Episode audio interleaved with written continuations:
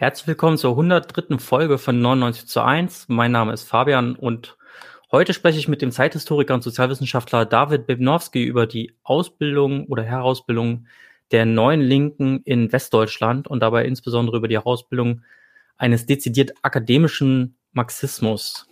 Ihr könnt, wie ihr es gewohnt seid, äh, live kommentieren und Fragen stellen. Wenn die Fragen passen, dann werden wir sie am Ende auch für euch stellen. Jetzt hole ich aber erstmal David rein. Hallo David. Hallo Fabian, hi. David, ähm, ja, du wurdest 1984 geboren und bist Zeithistoriker und Sozialwissenschaftler.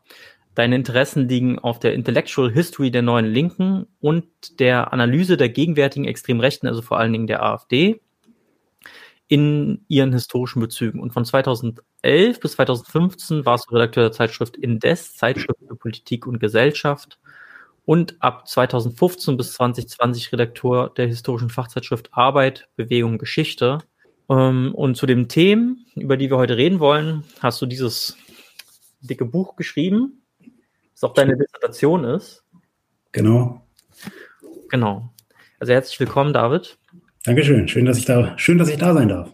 Ja, gerne. Ähm, wir haben ja gerade schon eben kurz gesprochen. Es war relativ viel los unter dem Ankündigungstweet Mhm. Ähm, und äh, da gehe ich jetzt davon aus, dass es viele Leute interessiert.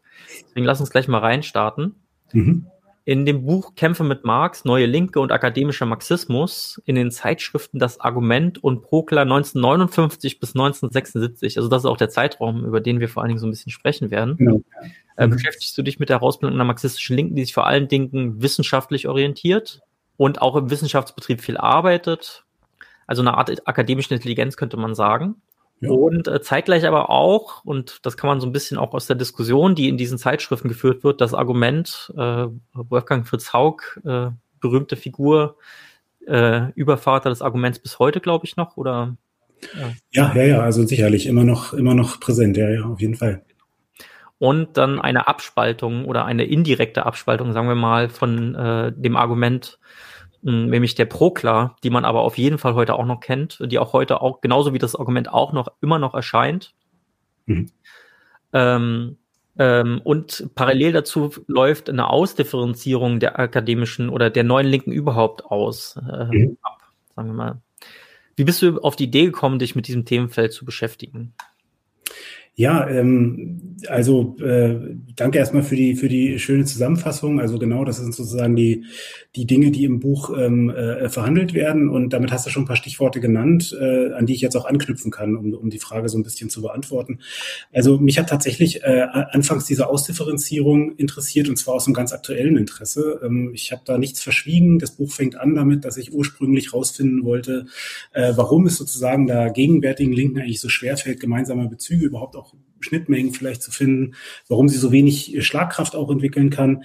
Und ich hatte gedacht, ich äh, schaue mir an oder ich hatte so einen Verdacht, dass das irgendwann mal anders gewesen sein könnte und dass das eben äh, sozusagen um 68 eben anders gewesen sein würde. Und ähm, habe dann eben gedacht, wie, wie kriegst du das hin, ähm, da irgendwas ähm, ja, darüber rausfinden zu können, was wäre sozusagen auch Dinge, an denen man das nachverfolgen kann. Und dann bin ich auf äh, ja, theoretische Diskussionen gestoßen ähm, oder habe hab mir die dann sozusagen angucken wollen. Und diese Diskussionen werden eben dann unter anderem natürlich in Zeitschriftenprojekten geführt.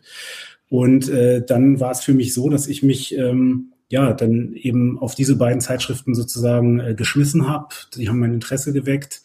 Ähm, und ich habe dann ähm, ja einfach angefangen, darin zu lesen und habe dann sehr schnell gemerkt, dass es doch alles ein bisschen komplizierter war, als ich mir das ursprünglich vorgestellt habe.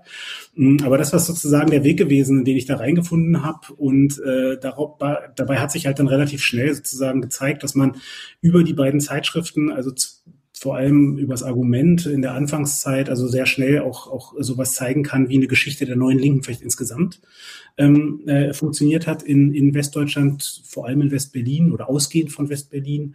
Und ähm, dass eben die Besonderheit, die man darin tatsächlich beobachten konnte in beiden Zeitschriften, dann eben sowas ist wie dieser akademische Marxismus, der eben auch im Titel des Buches drinsteckt und den du jetzt auch schon in deiner äh, Frage oder ja in dieser Ein Einführung eigentlich ein Stück weit angedeutet hast. Und ja, was zur Ausdifferenzierung dann vielleicht noch gesagt werden kann, das Buch heißt Kämpfe mit Marx. Ne? Also da geht es dann halt tatsächlich auf drei Bedeutungsebenen einfach darum, sozusagen ähm, Kämpfe natürlich gegen im weitesten Sinne eine bürgerliche Wissenschaft oder bürgerliche Öffentlichkeit zu führen. Dann aber auch sozusagen Kämpfe um die Aneignung des marxistischen Denkens und dann Kämpfe eben natürlich untereinander. Du hast das gerade gesagt, dass ähm, die Prokla sozusagen ein halbes Spaltprodukt, würde ich sagen, des Arguments ist. Es gab da einfach Überschneidungen äh, von oder Kontinuitäten von, von Autoren, die für beide Zeitschriften geschrieben haben. Und ja, das war dann insofern ganz, ganz dankbar. Ähm, ähm, einfach diese, diese Linien darin zu verfolgen. Und das habe ich, das habe ich in dem Buch getan in meiner Dissertation. Ja. Und es gibt ja hunderte Ausgaben. Allein von der, von, vom Argument hast du die alle gelesen, alle Texte. Seien wir ehrlich. Also Hand aufs Herz, ja. ja. ähm, nee, nein, nein, das, das ist, äh, das ist ähm, utopisch. Äh, also was für mich zumindest. Also ich habe nicht, nicht jeden Text gelesen. Ähm, mhm. Ich habe auch nicht, ähm, also ich habe ich hab jede Zeitschrift mir angeschaut, das muss man sagen, jede, jede Zeitschriftenausgabe, ähm, zu jeder äh, versucht dann tatsächlich auch, auch die ja in meine Gedankengänge mit einfließen äh, zu lassen, aber ähm, jeden Text zu lesen, das wäre auch nicht, äh, wäre auch nicht nötig gewesen, sozusagen, ja. für das, was mich eigentlich interessiert hat. Ne? So. Ja. So, jetzt haben wir ja schon ein paar Mal gesagt, akademischer Marxismus. Jetzt ist die. Frage, okay, wenn, äh, wenn das jetzt eine Herausbildung vom akademischen Marxismus war, ja. Was, was war dann der Marxismus vorher? Also, ja. ich sag mal, Karl Marx äh, ist ja bekannt dafür, dass er sich irgendwie wochenlang in die Bibliothek in London eingesperrt hat und schon auch alles gelesen hat, was er irgendwie unter die Fingernägel mhm. bekommen hat. Mhm. Aber wie war der Marxismus denn dann vor der Herausbildung des akademischen Marxismus in Westdeutschland aufgestellt in Deutschland?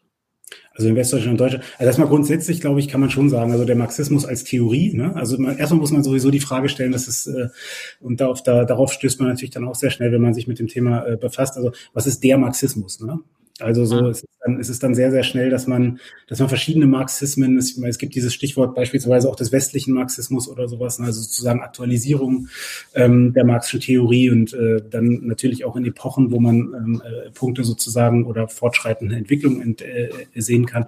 Ähm, und was sozusagen ganz grundsätzlich natürlich gesagt werden kann, glaube ich, und das, das ist, äh, das ist schon grundsätzlich so, glaube ich, dass der Marxismus als Theorie natürlich erstmal eine Sache ist, die von, ähm, von Intellektuellen auch entwickelt wird. Ne? Also sozusagen von daher ist das, ist das ein, ist das ein Punkt. Aber natürlich ist der Marxismus äh, mit dem, mit dem, ich sage mal, in seiner historischen und ursprünglichen ähm, äh, Intention und äh, dem, was, was sozusagen gewollt worden ist, natürlich ein Projekt gewesen, ein intellektuelles, das äh, unmittelbar die Verbindung mit der, mit der Arbeiterbewegung ähm, äh, gesucht hat und dafür natürlich auch versucht hat, sozusagen die, die Anleitung, die, die, die Geschichte oder die Gesetze des Kapitalismus natürlich letzten Endes irgendwie zu entschlüsseln, um, äh, um eben ja letzten Endes dann dann die die die richtigen Rezepte dafür auch zu finden. Und das ist eben sozusagen die klassische die erstmal der klassische Ausgangspunkt äh, Marx und und und seiner seiner äh, unmittelbaren Nachfolger.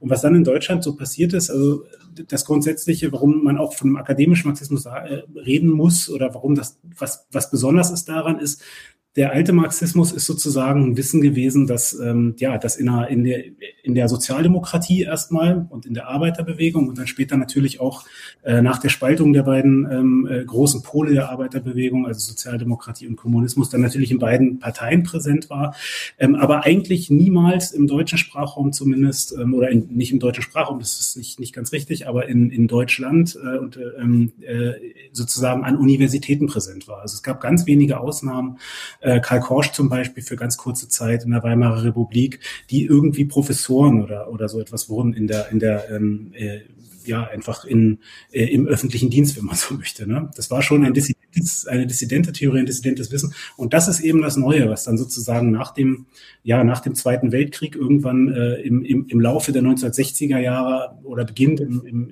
in den 50er Jahren dann ähm, äh, wirklich sozusagen, dass es an die Universitäten kommt, dort vertreten wird und dann dort auch sozusagen auf einem ganz fruchtbaren Boden natürlich fällt. Es gibt einzelne Professoren oder äh, Assistenten, wie gesagt, oder, sagen wir einfach mal, einfach mal ähm, Leute an der Uni, die auch so ein Stück weit eine, eine Verbindung herstellen können, so zu einer, zu, zu, zur, äh, ja, zur, zur Weimarer Republik oder, oder diesen ganzen Zeiten und dann eben dieses Wissen sozusagen auch hineintragen in den Betrieb. Und ähm, ja, dann wird es dort äh, weiterentwickelt von jüngeren Leuten, ähm, die eben äh, in der Zwischenzeit in der neuen Linken politisiert wurden. Und das ist, oder Teile der neuen Linken sind. Und das ist sozusagen die Verschränkung dieser beiden Momente, die ich dann da, äh, ja, die da in meiner Dis einfach äh, drinstecken.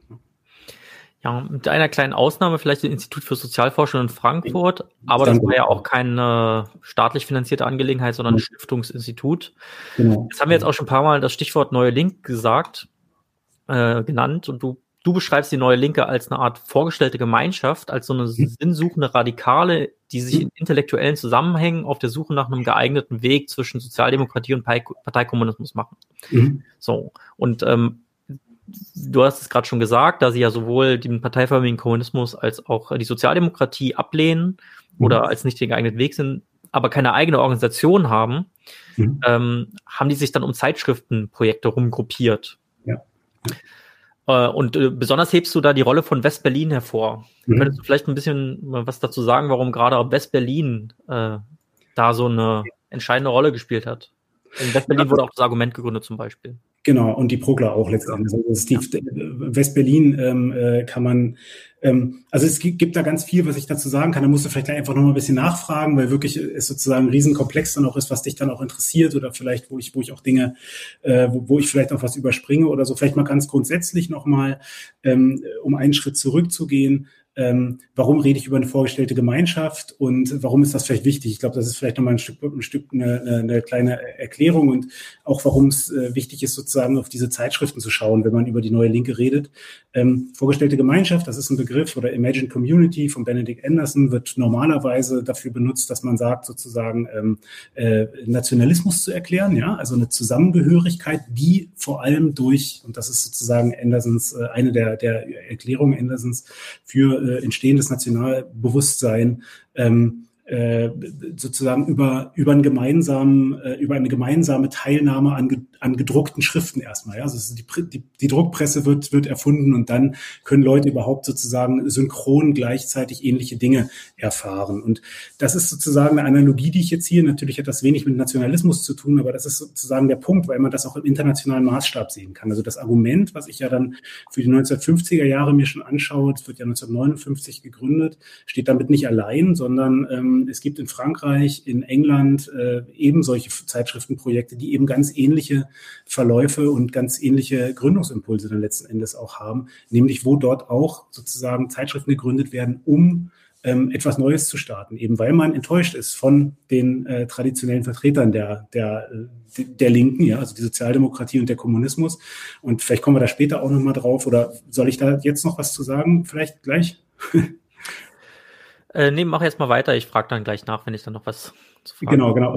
Weil das ist sozusagen die große Situation. Also in den 50er Jahren äh, gibt es die große Enttäuschung eben mit beiden, mit beiden Parteien, also ähm, Intellektuelle oder Leute, die dann, ja, sagen wir schon, reden wir von Intellektuellen, äh, werden halt 56 spätestens in der, in der, äh, von der, von kommunistischen Parteien einfach enttäuscht durch sozusagen die Niederschlagung des, des äh, Aufstandes in Ungarn. Ähm, vorher war Tauwetter durch die, durch die ganze, ähm, äh, durch die äh, Geheimrede von Khrushchev und so weiter nach Stalins Tod. Und äh, das wird halt alles erstickt und dann merkt man irgendwie, okay, gut, diese Partei äh, bringt, wird uns nicht das bringen, was wir, was, was, was wir wünschen. Ne? Und, ähm, und ähnliches passiert halt in der SPD auch. So die SPD eigentlich natürlich nach dem Zweiten Weltkrieg äh, moralisch hoch überlegen eigentlich und hat nie Erfolg und fängt dann an, ähm, also wird einfach nicht gewählt und kommt nicht an die Regierung in Deutschland. Und das ist auch was, ein internationales Phänomen. Also mit der Ausnahme von Großbritannien ganz kurz und in skandinavischen Ländern ist eigentlich nirgendwo im Westen so, dass die, ähm, dass die Sozialdemokratie wirklich äh, ähm, äh, ja einfach Politik gestalten kann in dieser Zeit. Und damit ändert sich die Partei, wird sozusagen immer mehr, immer mittiger, immer zentristischer äh, verpasst sich neue Programme, neue Organisationsreformen und das stößt eben auch intellektuell ab. Und die fangen dann an, sozusagen ähm, äh, nach neuen Dingen zu suchen und da äh, gründen sie diese Zeitschriften für. Ne? Und das Besondere in, in, in Westdeutschland ist und in Westberlin ähm, ist natürlich die Lage der, der, der, der Linken ganz generell in Deutschland, also Zweiter Weltkrieg, Nazizeit vorher, äh, ein geteiltes Land, eins, was äh, sich sozusagen äh, selbst äh, staatssozialistisch erstmal als Übergangsstadium zum, zum Kommunismus begreift, wo natürlich viele Intellektuelle ähm, oder Marxisten einfach äh, ganz allgemein auch hingehen. Und dann ist in Westdeutschland sozusagen die SPD noch übrig, die nie Erfolg hat und sich, sich eben weiter ändert. Ähm, und äh, teilweise auch äh, Marxistinnen ausschließt äh, und ja, natürlich, Jugendorganisation genau. entledigt. Absolut, absolut. Das ist dann das ist so ein bisschen später, das ist dann Anfang der 60er Jahre, 1961 der Unvereinbarkeitsbeschluss mit dem SDS. Das ist dann ein ganz zentrales Moment dafür, dass die Studentenbewegung beginnt und natürlich auch was, was für beide Zeitschriften, also damals auch fürs Argument unglaublich zentral war, weil die Leute natürlich, die die Zeitschrift gemacht haben, auch im SDS aktiv waren. Und man muss das sozusagen ein bisschen auf dem Schirm haben oder ein bisschen im Kopf haben, um, ähm, um diese Besonderheit dann, äh, wenn das entsteht, auch, auch äh, deswegen habe ich jetzt so weit ausgeholt. Also sorry, jetzt komme ich zu West-Berlin. Ähm, und West-Berlin war einfach eine, eine, eine Stadt, ähm, die äh, ein bisschen anders war als im, im Rest von, von äh, Westdeutschland. Also es war ein drittes Deutschland, kann man sagen.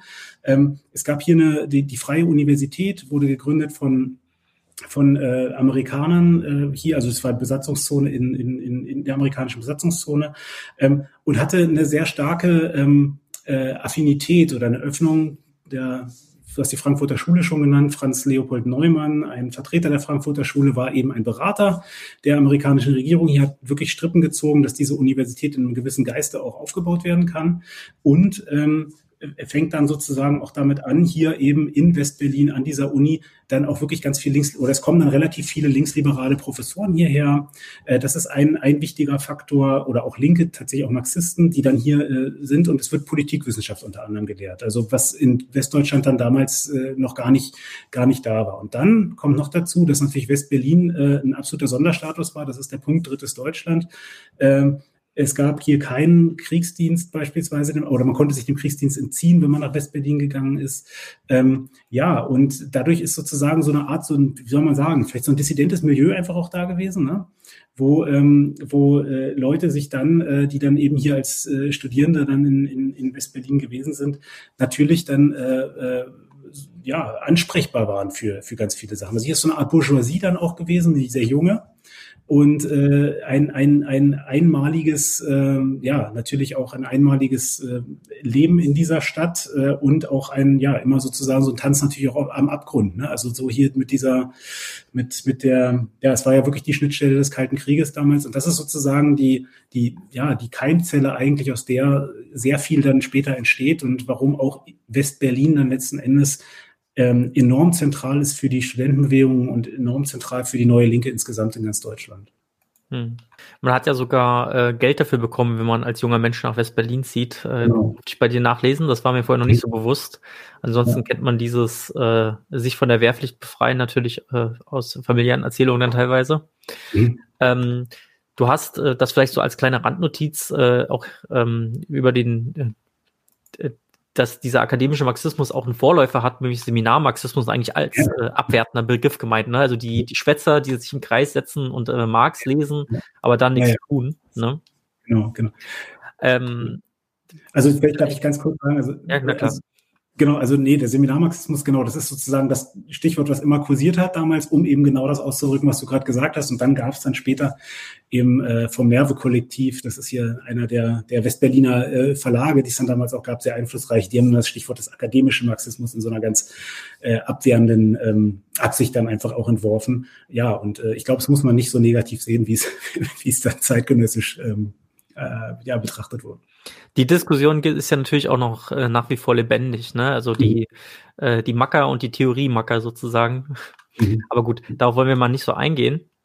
Was waren denn die Themen, die damals politisiert haben? Was waren die Themen anhand und die politischen Konfliktlinien, anhand derer mhm. sich die neue Linke auch gebildet hat? Ja, also man muss natürlich sagen, also ich meine, damals, wenn wo es losging, ähm, ähm, in, in äh, Deutschland ist das sozusagen, oder West-Berlin, Westdeutschland ist es ein bisschen, ein bisschen eine andere Lage als im, im, im Ausland. Also einmal natürlich nicht nur ein bisschen, eben wegen der Teilung des Landes, wegen der Nazi-Vergangenheit. Ähm, und eben ganz viele abgerissener Traditionen, umgebrachter Leute tatsächlich natürlich auch, dass das dann hier alles so um 1900 ähm, 59, 60 eigentlich erst äh, richtig Fahrt aufnimmt. Also wenn man das Argument zumindest an, anschaut und äh, in den äh, westeuropäischen Ländern, die ich vorhin genannt habe, also Großbritannien, Frankreich, ist es eben 1956 schon ganz, ganz massiv.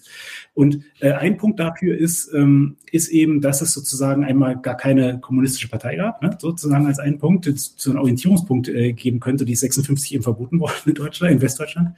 Ähm, und der andere Punkt ist, äh, äh, dass dann was anderes auch kommen musste, um äh, im Endeffekt einen Sog zu erzeugen, an dem Leute eben auch politisiert wurden, in die Politik gezogen wurden und in dem sie dann eben auch ähm, ja einfach Grundkonflikte beschreiben und daran wachsen konnten, wenn man so möchte.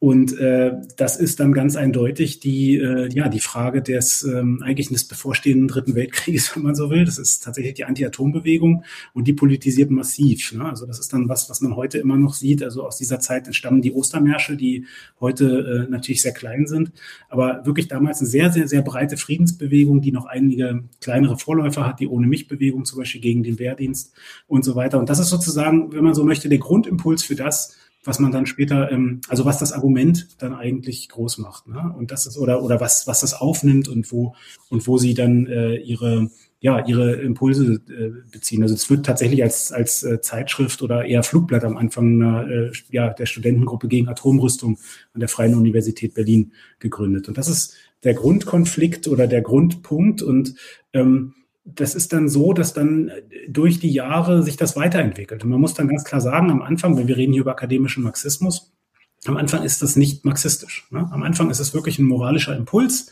der da steht, ähm, der, der, der ähm, Uha, da habe ich jetzt hier gerade der sich zumindest, also keine Ahnung, wir haben sich als Marxisten gefühlt, ja, aber David, jetzt höre ich dich wieder. Du warst gerade kurz abgebrochen, aber jetzt bist du wieder da. Du kannst. Äh, okay, gut. Ja, ich war Moment, es war noch kein Marxismus. Oder auch nicht. Tja, dann ist der David jetzt gerade irgendwie äh, nicht so eine gute Internetverbindung. Das ist unangenehm. Huh, was machen wir da jetzt? So, David, jetzt sehe ich dich wieder. Da haben wir Glück gehabt, dass es nicht allzu lange ging. Ja, okay. Ja. So, Sorry. also wir fangen, ich hoffe, du hast jetzt das, das LAN-Kabel reingesteckt sozusagen. ich hoffe, ich, liegt an mir, ja? Ähm, zumindestens äh, habe ich äh, mich selber weiterhin gesehen, aber es hat, hat dann nichts zu heißen. Okay. Ähm, genau, wir waren gerade bei dem Punkt, ähm, dass es noch am Anfang noch kein Marxismus war, sondern der sich erst entwickelt hat im Laufe der Zeit. Genau, genau. Ja, also das ist dann halt so ähm, tatsächlich, dass dann ähm, ja im Laufe der Zeit halt verschiedene Themen natürlich der Zeit auch aufgegriffen werden. Ne? Und das ist dann einer der einer der der Punkte, die es die es gibt, ist ähm, ist dann beispielsweise ähm, der Algerienkrieg, der Anfang der, der 60er Jahre ähm, äh, eine Rolle spielt, ein großer Politisierungsfaktor wird. Ähm, dann aber auch sehr schnell auch Fragen nach Emanzipation beispielsweise, die dann damals aber anders verhandelt wird. Also der Begriff wird damals zum Beispiel abgelehnt. Ne? Also das ist, das sind, äh, das sind, das sind Punkte, in denen das auftaucht. Und dann ist es natürlich sehr, sehr schnell eine Auseinandersetzung ähm, äh, mit dem, ja, mit dem, mit dem Faschismus. Ja, also und das ist sozusagen eigentlich eine Brücke, über die dann auch die Frankfurter Schule, hast du vorhin selber genannt, schon mal ähm, entdeckt wird und darüber eigentlich dann rückwärts, wenn man so möchte. Äh, also das ist sozusagen der große Kontakt mit, mit marxistischem Denken, mit marxistischen Schriften.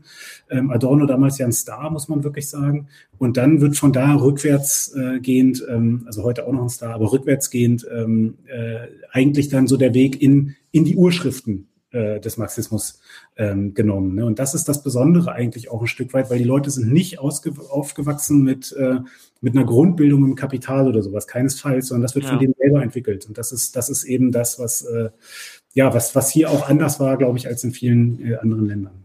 Dass viele zeitgenössische Konsumenten von Adorno ja auch vergessen, dass äh, wo, wo Adorno eigentlich herkommt und dass er seine Gedankengänge ausgehend von Marx entwickelt hat. Mhm. Ähm, aber bei äh, äh da, da sind wir vielleicht auch bei einem interessanten Punkt, der nochmal ähm, den Unterschied ausmacht zwischen der deutschen neuen Linken und der sonstigen, ich nenne es jetzt mal, mhm. äh, westeuropäisch-amerikanischen Linken. Mhm. Denn die deutsche Linke, und das kann man auch an Adorno und äh, Horkheimer sehr gut sehen, äh, von denen aus sie sich entwickelt haben, hat ja eine Besonderheit, und nämlich, dass sie nicht so sehr ähm, danach strebt, die Utopie zu verwirklichen, den Kommunismus zu erreichen, sondern dass ein, ein bestimmendes Leitbild äh, der Umgang mit dem Nationalsozialismus war. Mhm. Also auch zum Beispiel die Kontinuitäten in Westdeutschland, was den Nationalsozialismus anging, also das Personal, ähm, Kiesinger als Nazi der Bundeskanzler wurde und ähm, sondern dass da ein, ein wichtiger Moment auch immer war, ähm, das Schlimmste zu verhindern, die bevorstehende Katastrophe zu verhindern, den Atomkrieg, äh, die, die, die, die Wiederauferstehung des Nationalsozialismus in einer anderen Form. Genau. Ja, ja, äh, absolut. Also ähm, das ist, das ist, das ist ganz, äh, ganz, ganz wichtig. Also sozusagen das, was im gerade aus diesem den, der Wiederaneignung des der der der der oder es gibt im Argumenten ganze Zeit oder Anfang der 60er Jahre, es ist sehr prägend auch für die gesamte Studentenbewegung und dann später ähm, kann man auch heute noch gut lesen, tatsächlich äh, eine Auseinandersetzung mit, mit dem Faschismus und das unter dem Label Faschismus-Theorien.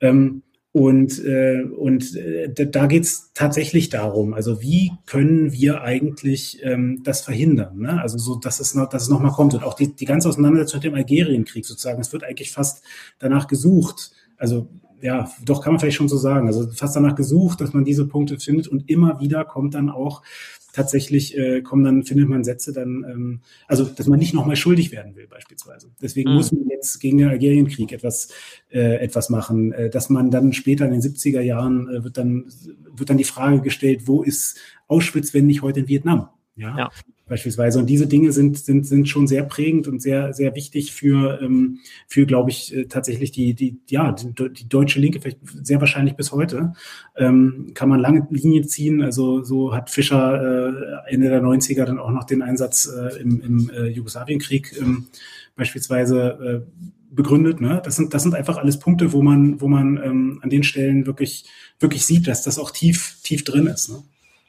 Im aktuellen Konflikt kann man dieses Argumentationsmuster ja auch wieder beobachten, also rund um die Ukraine. Auch da geht es darum, irgendwie den neuen Hitler zu verhindern, wie auch schon ähm, Milosevic der neue Hitler war oder äh, Saddam Hussein oder wer auch immer. Und eine, eine Besonderheit der deutschen Linken ist ja natürlich auch die antideutsche Bewegung, mhm. die auch genau von diesem Motiv getrieben ist, das Schlimmste zu verhindern, also ein neues Auschwitz. Aber da wollen wir jetzt vielleicht gar nicht so tief einsteigen. Ähm, sondern ähm, vielleicht mal dazu übergehen, dass du ja auch die Diskussionen und Debatten auch als einen Ausdifferenzierungsprozess äh, beschrieben hast, also den man auch äh, sehen konnte. Das hat natürlich auch ähm, etwas zu tun mit den organisatorischen Prozessen, die da im Hintergrund ablaufen, so rund um den SDS. Mhm. Ähm, und äh, eine erste Ausdifferenzierung beschreibst du mit der Spaltung des Argumentclubs mhm. und mit der Verwissenschaftlichung der Zeitungen. Ähm, ja. Ähm, ja, das muss man vielleicht dazu sagen. Also das Argument, ähm, das hat sehr viel zu tun ähm, damit auch, dass es in West-Berlin an der FU einfach ähm, äh, ja sozusagen auch in die Studenten, in die studentische Politik mit eingewirkt hat. Ja, es gab einen, äh, Club, der rund um die Zeitschrift äh, gruppiert war, der an die Internationale Liga für Menschenrechte in West-Berlin angeschlossen war und der gleichzeitig ähm, auch bei den, bei den Wahlen zum, zum, ähm, zum äh, Studierendenparlament ähm, äh, angetreten ist. Und ähm, das Wichtige dabei ist einfach, äh, zu sehen, dass dieser Argumentclub sozusagen, äh, an dem haben ganz, ganz wichtige Leute, so, die man auch heute noch kennt, so waren da drin. Also, was weiß ich, Rainer Langhans zum Beispiel. Ne? Hm. Ähm, äh, dann äh, habe ich tatsächlich auch im, äh, äh interviewt, äh, ist dann relativ unergiebig gewesen für die Dis, aber es war trotzdem natürlich ganz, ganz äh, interessant. Rudi Dutschke war da drin und der ist dann halt zentral. Und Langhans und Dutschke sind ja Vertreter einer, einer anderen, ähm, einer anderen Stoßrichtung gewesen. Also das ist sozusagen, was das Argument äh, versucht hat in dieser Zeit, ist eben sozusagen eine, ähm, ich würde sagen, eine Art Analyse der Welt wirklich äh, herzustellen, in der man sich bewegt, ein, ein, ein, ein äh, Set an, an Denkmöglichkeiten zu schaffen und äh, sozusagen ähm, eigentlich eine behuts nee, behutsam ist jetzt äh, das falsche Wort, einfach eine, nach, eine nachhaltige ähm, Politisierung Stabilisierung erstmal eines Milieus zu, zu erreichen. Ne? Und das ändert sich dann später eben mit äh, jüngeren Studierenden oder Studierenden, die einfach ein Stück weit anders auch auf die ganzen Konflikte der damaligen Zeit gucken, nämlich eben Rudi Dutschke und, äh, und unter anderem ähm, Rainer Langhans, der dann im Argumentclub aber schon keine Rolle mehr spielt.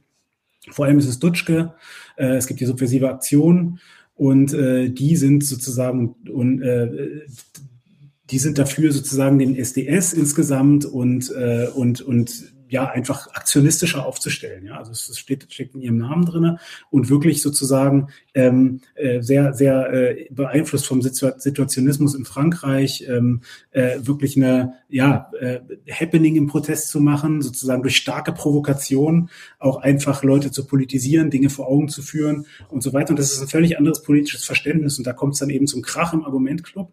Und das ist schon 1965 der Fall. Und normalerweise spricht man immer, das ist sozusagen eine der Punkte, die mir in der Arbeit einfach wichtig sind. Deswegen sage ich es jetzt auch so. Äh, normalerweise spricht man immer davon, wenn man die neue Linke ähm, so vor sich hat, dass so Anfang der 70er Jahre, eigentlich ab 69, 70 der proletarischen Wende, äh, die große Ausdifferenzierung einsetzt. Das stimmt auch, aber da geht es eigentlich schon los. Also das heißt, bevor der große Höhepunkt ist, gibt es die ersten Absetzungstendenzen und wo die Dinge zuerst auseinanderfliegen. Und das ist dann tatsächlich der Fall. Und ähm, sozusagen der aktionistischere Teil der ähm, Studentenbewegung, der äh, fängt dann an, ähm, sozusagen den, den, den SDS auch zu dominieren. Und das Argument äh, verlegt sich dann mehr oder weniger darauf, ähm, wirklich ja, dann ist das Motto Wissenschaft als Politik bald. Ne? Also sozusagen mhm. in der Wissenschaft, und das ist natürlich auch Bestandteil des akademischen Marxismus, eine Art Gegenwissenschaft zu sein. Und da wird dann wirklich werden, werden ähm, marxistische äh, Theorien und Ansätze einfach sozusagen noch noch mehr nicht nur verfeinert, sondern noch mehr entwickelt. Und dann geht eigentlich die richtige Zeit erst los, wo man sich dann wirklich in die marxistischen Urschriften stürzt. Ne? Ja, mit der Einbeziehung der Marburger Schule. Aber interessanterweise haben wir hier ja auch schon wieder eine Bruchlinie, die äh, ja auch in der heutigen Linken in kleinerer Form äh, fortgeführt wird, sozusagen den aktionistischen Teil versus den, äh, die, äh, die Theorie stärker betonen. Also das ist ja auch eine Bruchlinie, die sich beständig reproduziert hat über die Jahrzehnte und die wir auch heute noch haben in der Auseinandersetzung, ja, insbesondere in der radikalen Linken.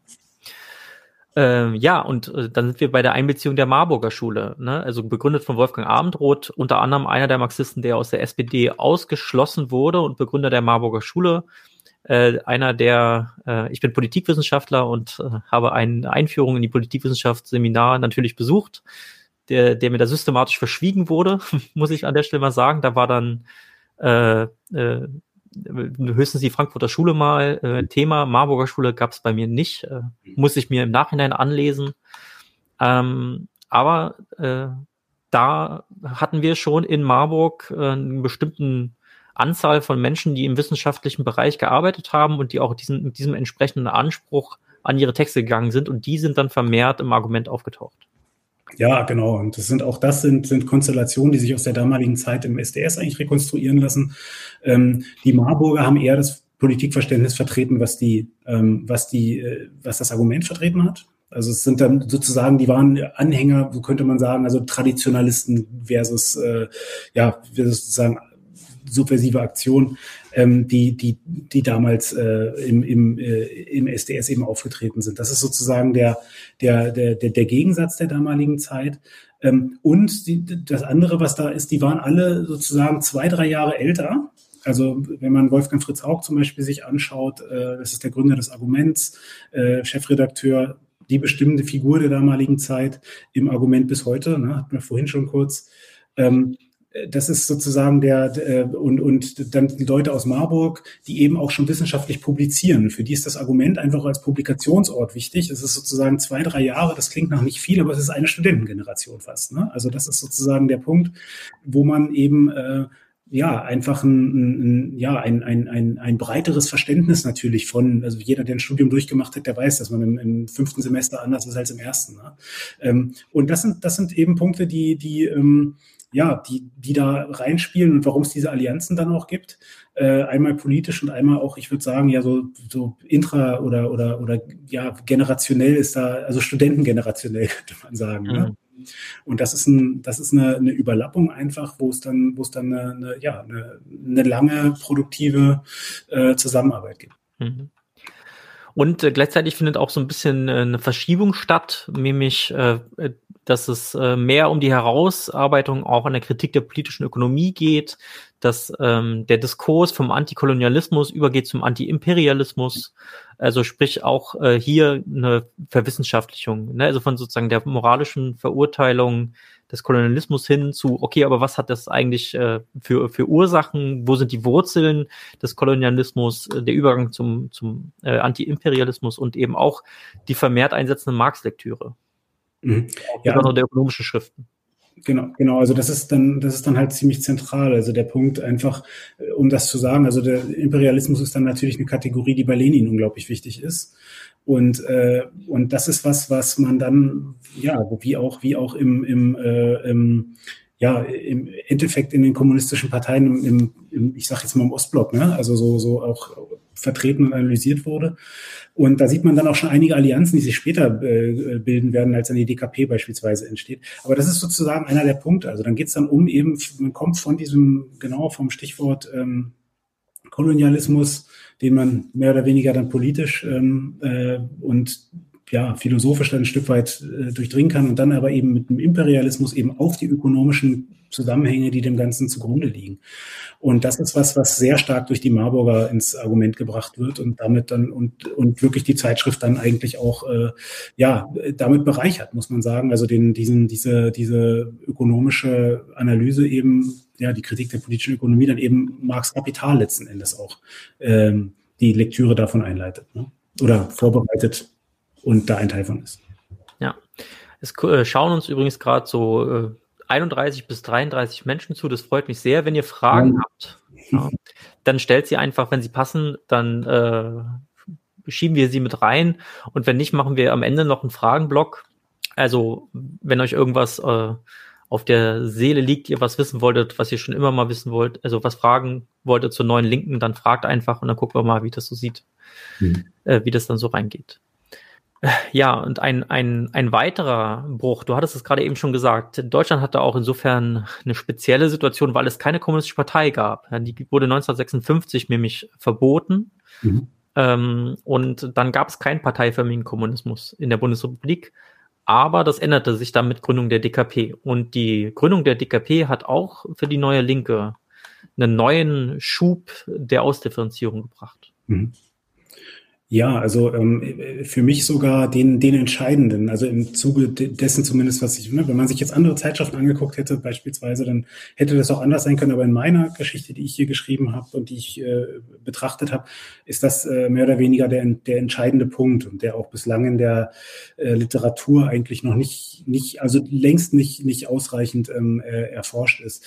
Und äh, ja, man muss sich das halt vorstellen. Also man hat halt eben diese, diese äh, kommunistische Partei, die man in, in anderen westlichen Ländern halt hat. Ja, und die hier also muss ich das äh, ein bisschen ins Verhältnis setzen. Also wirklich in Italien halt äh, oder in Frankreich so 100.000 Mitglieder hat. Ne? Also wirklich eine absolute Kraft äh, ist in, in, in der wirklich tagespolitischen Auseinandersetzung und einfach ein, ein Milieu auch stabilisiert und, und äh, ja, wirklich, wirklich ein Faktor in der Politik ist, den gibt, die gibt es halt einfach in, in äh, Westdeutschland nicht. Ähm, und kommt dann, die tritt dann eben 1968 auf die Bildfläche. Ne? Und das ist natürlich was, was, äh, was einerseits sozusagen ganz, ganz, also was ganz große ähm, äh, auf der einen Seite Sehnsüchte irgendwie natürlich auch äh, befriedigt, ja, weil man hat jetzt diese Partei. Gleichzeitig ist es natürlich auch so, dass diese Partei sich sehr, sehr, sehr schnell ähm, unmittelbar natürlich dann äh, an der DDR orientiert und damit auch schon wieder ein Modell einer alten Linken eigentlich abgibt, was, was in der neuen, wovon sich die neue Linke eben sozusagen eigentlich gar nicht mehr angesprochen gefühlt hat. Und als das passiert, äh, kommt eben ein Neuorientierungsprozess in der, in der Linken an, in der neuen Linken.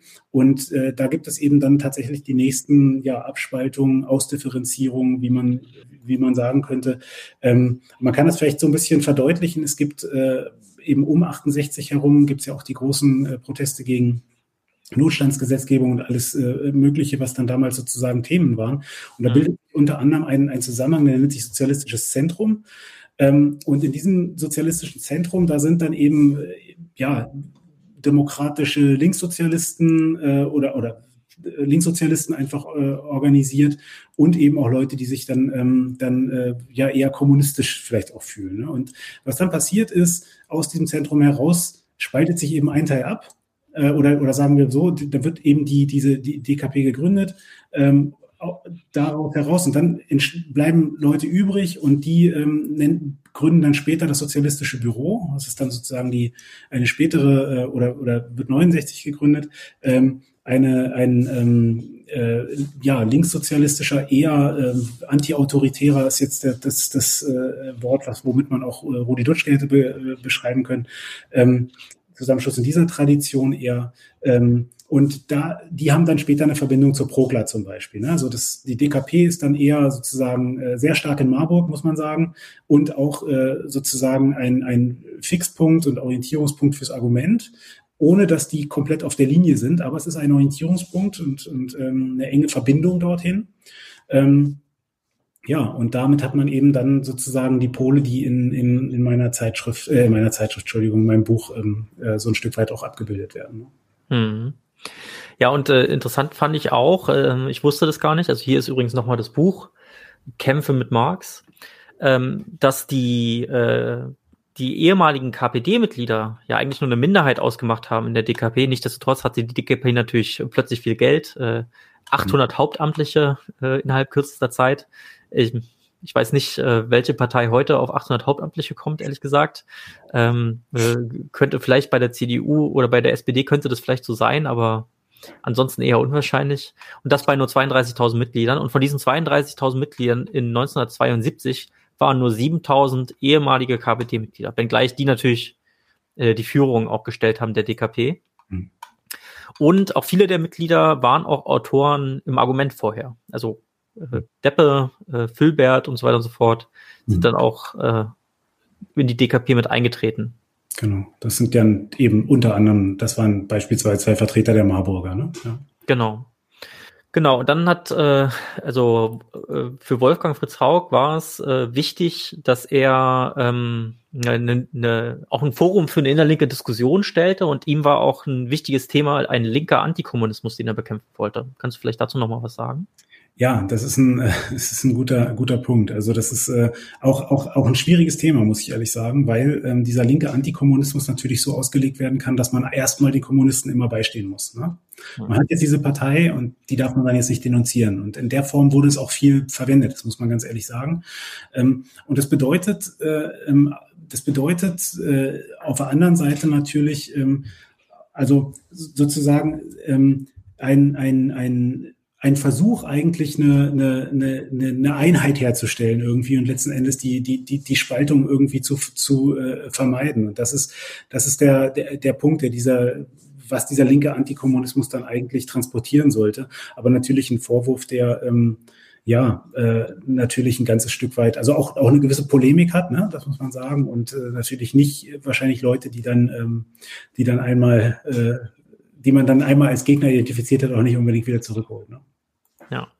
Ja, aber die Frage, wie man denn steht zum real existierenden Sozialismus, ist ja heute noch teilweise konstitutiv äh, für viele Linke. Und äh, man muss sich mal als Beispiel die trotzkistische Bewegung ansehen, die da irgendwie, was weiß ich, wie viele Brüche und Spaltungen dadurch durch hat, nur um jetzt irgendwie festzustellen, dass es vielleicht doch Staatskapitalismus äh, war oder doch ein degenerierter Arbeiterstaat und so weiter und so fort. Also das ist ja bis heute ein wichtiges Thema. Ähm, von daher äh, auch ein weiterer Bruch, der sich äh, reproduziert über die Jahrzehnte bis heute. Hm. Äh, du hast es schon vorhin kurz angesprochen mit der proletarischen Wende, denn hm. eine weitere Ausdifferenzierung auch in der Zeit ungefähr sind ja dann auch die maoistischen K-Gruppen. Mal von den Trotzkisten, die ich gerade hm. erwähnt habe, mal abgesehen, waren das ja auch eine relativ bedeutende Bewegung. Mhm. Äh, proletarische Wende rein in die Fabriken mit den Arbeitern sprechen und Politik machen mhm. und gleichzeitig eine weitere äh, Abspaltung in dieser neuen Linken waren die Spontis. Mhm. Was macht die denn eigentlich aus? Was machen die Maoisten aus? Wo sind da die Unterschiede schon wieder? Ja, äh, ja, genau. Jetzt kommen wir wirklich in die in die äh, in die Feinheiten hier, aber die natürlich dann auch wirklich äh, die so ein bisschen das Salz in der Suppe sind. Also ähm, die du hast ja schon gesagt, die proletarische Wende. Also das ist sozusagen nach dem nach 68 dann und ähm, da muss ich das so vorstellen, bis 68 oder bis 1970 formal äh, gibt es, ein, gibt es den, den SDS eben als sozusagen ein stabilisierendes Zentrum, das die Studentenbewegung zusammenhält. Und die Studentenbewegung ist halt ganz zentral für die außerparlamentarische Opposition, ja, also die gegen die Notstandsgesetze äh, eben, äh, eben äh, mobilisiert hat, unter anderem. Ähm, ja, und sagen wir mal grundsätzlich eine Demokratisierung in der, in der BAD ähm, und äh, ja, äh, gefordert hat. Ne? So und und ja gegen gegen äh, Re oder oder Refaschisierung, wie man auch immer die die ganzen Dinge dann dann äh, nennen möchte, die dann damals so ähm, äh, kursierten. Und ähm, nach der Verabschiedung Notstandsgesetze ist es so, dass dann eben 68 der SDS immer immer unbedeutender wird und sich dann verschiedene Fraktionen auch gegeneinander absetzen. Ne? Und äh, ist dann im Endeffekt eigentlich bedeutungslos und fliegt auseinander. Und dann überlegen sich natürlich die Leute, was, was können wir jetzt tun? Was, was muss gemacht werden? Jetzt haben sie sich alle irgendwie so ein Stück weit ein marxistisches Grundverständnis auch erarbeitet und sehen gleichzeitig dann eine Welle wilder Streiks, die ausbricht. Ne? Und in diesem Moment ist es, also in, in äh, Fabriken, eben in der Industrie in Deutschland, äh, 1969. Und äh, dann ist der große Wunsch, jetzt doch in die Fabriken zu gehen und jetzt wirklich sozusagen äh, das Proletariat, ähm, äh, was ja da in Erscheinung tritt, nun ähm, äh, ja doch doch sozusagen ähm, mit ihm mit ihm gemeinsam jetzt äh, auf die Revolution zuzugehen. Ne? Und das sind Dinge, die sich dann den Jahren vorher schon schon angekündigt haben und angedeutet haben.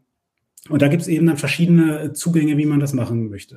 Und dann gibt es den Maoismus, das ist dann im Endeffekt an, an wirklich, äh, ja, der, der äh, KP Chinas äh, orientiert oder an Mao, ähm, äh, wie das Wort dann auch schon sagt, also eine, eine sehr äh, wirklich ähm, ein Rückgriff in, in, äh, in eigentlich oder eine starke Identifikation wirklich mit, mit, mit, äh, mit stalinistischen äh, Politikmodellen ähm, und dabei auch äh, eigentlich, was dann passiert, was dann gemacht wird. Es gab verschiedene maoistische Parteien in Deutschland. Ich nenne jetzt mal ähm, die KPD, KPDAO am Anfang in Westberlin, die tatsächlich versucht hat, eigentlich die ursprüngliche KPD äh, der Weimarer Zeit in ihrer radikalsten Form am Ende der 20er Jahre, wo es Sozialfaschismus-These gab, wo es äh, revolutionäre Gewerkschaftsopposition gab, also gar keine Brücken mehr ähm, zu, zu anderen, also zur SPD damals äh, äh, wieder und jetzt nochmal richtig aufbauen zu können. Ne? Hm. So, die, die Spontis haben ähnliches, also und sozusagen der Organisationsort oder der Aktionsort ist Stadtviertel und ist aber gleichzeitig auch die Fabrik. Und bei den Spontis ist es noch stärker so, dass es, dass es sozusagen, oder es ist die Fabrik. Es ist, gibt dort aber kein, ähm, ja, keine, keine äh, parteiliche Vertretung, wenn man so möchte, sondern wirklich tatsächlich im, im äh, Ort der Fabrik und dann eher sozusagen als ein Milieu und als ein, als ein ähm, ja, lose organisiertes, äh, in Kollektiven ähm, äh, auftretende äh, Gruppen, ähm, die tatsächlich den, ja, die Fabrik und äh, dann, dann als, als, ähm, als ihren ähm, Agitations- und, und Ort des politischen Geschehens und, und ihrer Aktionen ähm, äh, auserwählen und dann dort äh, letzten Endes äh, ihre Politik machen. Und da gibt es dann beispielsweise ähm, den revolutionären Kampf, der in, in, äh, in, äh, im Raum äh, Frankfurt sehr stark ist.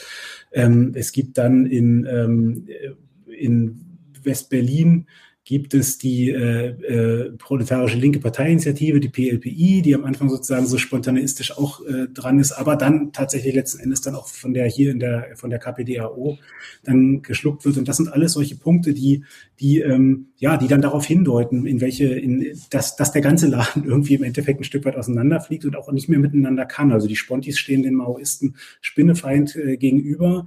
Ähm, ja, und äh, das ist dann, was, ich nenne das dann, was da entsteht, eigentlich am Anfang der 70er Jahre ein Archipel der neuen Linken. Also das ist dann so, dass da wirklich einzelne Inseln sind, die mit ganz, ganz wenigen Brücken äh, nur noch verbunden sind. Und das ist natürlich was, was, ja, was, was dann letzten Endes auch, auch äh, ja, wenig, also insgesamt ne, dann nach, nach viel aussieht, aber wenig gezielt Schlagkraft entwickelt. Ne? Hm. Und die DEKP äh, hast du dann beschrieben als, äh, als eine Partei, die die Politik des Boris de Cabretta äh, ähm, verfolgt. Ja. Ähm, ähm, man mag es heute nicht vermuten, aber die DKP war halt relativ reformistisch orientiert. Äh, stark auf eine Aktionseinheit mit der SPD. Genau, genau. Also da ging es da ging's dann darum, dass man einfach, ähm, naja, äh, es ging darum eigentlich äh, auf einem, ähm, äh, also erstmal überhaupt Fuß zu fassen in der Arbeiterklasse. Ne? Und das ja. ging darum, da, dadurch, dass man, dass man eben das bessere Angebot macht, so und gleichzeitig aber auch, und das muss man halt einfach auch ganz, ganz äh, ernst äh, nehmen, natürlich auch mit dem Wunsch, wirklich was zu erreichen für für ähm, äh, für die für die Arbeiterklasse, für die für ja für für für alle äh, werktätigen Menschen. Also ich meine, das ist ja nicht nur so, dass das sozusagen ein, ein Propagandamodell ist, womit man Leute verführen möchte, sondern da waren ja auch Überzeugungen hinter. Und das ist schon was, was äh, oder das ist das, was die äh, was in der ja was was die DKP dann sozusagen eigentlich als als Modell hat und ähm, oder als ja oder, oder ein, ein Impuls ist, äh, ein Weg, den man äh, beschreiten möchte. Ähm, und eben äh, dabei, ich sag mal, ein relativ realpolitisches Angebot macht, was aber über das, was die SPD äh, möchte, hinausgeht und natürlich letzten Endes aber auch äh, immer daran orientiert ist, was eigentlich in den Staaten des äh, real existierenden Sozialismus passiert. Ne? Und das ist sozusagen die, die Verbindung, die, die man dort ähm, ähm, eigentlich, also ja, gesucht hat. Ne? Oh, wir haben jetzt schon 50 Minuten Gespräch, ist sehr spannend. Ich habe noch extrem viele Fragen. Deswegen müssen wir vielleicht das eine oder andere überspringen jetzt äh, tatsächlich. Äh, in jedem Fall, ähm, äh, vielleicht passe ich das kurz zusammen, so wie ich es verstanden habe. Ähm, in Westberlin gab es ja keine DKP, sondern da gab es die Sozialistische Einheitspartei Westberlins. Das war aber mhm. letztendlich sozusagen die Entsprechung, die hieß ja nur anders. Die in Westberlin, da da die SPD immer an der Regierung war, auch äh, zu starkem Einfluss gekommen ist und ähm, vorher schon abgespalten vom Argument äh, hatte sich eine andere Zeitschrift, die Sopo, und die Sopo wiederum spaltete sich mhm. äh, und aufgrund eines Wahlaufrufs für die SEW und mhm. daraus entstand dann die Prokla. Und die Prokla und das Argument äh, standen sich gegenüber ähm, mehr oder minder in ihrer jeweiligen Positionierung zum real existierenden Sozialismus und deren westliche Vertreterparteien. Mhm. Ähm, das vielleicht die Kurzfassung, wenn es jetzt vielleicht äh, grob richtig war, können wir das vielleicht äh, so stehen lassen. Mhm. Äh, auf jeden Fall hat sich daraus ja dann auch eine, eine, eine Diskussion entwickelt über bestimmte akademische Fragen. Ich sag mal als Beispiel äh, staatsmonopolistischer Kapitalismus äh, versus die Staatsableitungsdebatte. Mhm. Ja, also Herausbildung einer historischen Lesart von Marx mhm. versus einer für Deutschland ganz spezifischen mhm. Logischen Lesart von Marx, die heute auch noch immer noch von Autorinnen und Autoren der Prokla vertreten wird. Michael Heinrich ist so ein ähm, weltweit anerkannter äh, Marx-Kenner, der sich ganz stark auf diese logische Methode äh, bezieht, äh, im Gegensatz zu Wolfgang Fritz Haug, der da eher die historische hatte.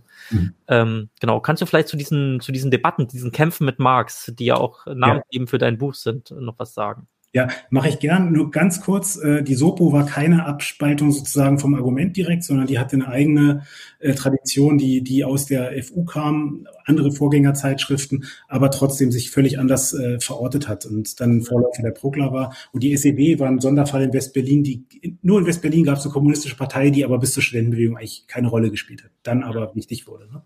So, äh, eben weil es dann äh, tatsächlich äquivalent zur DKP war.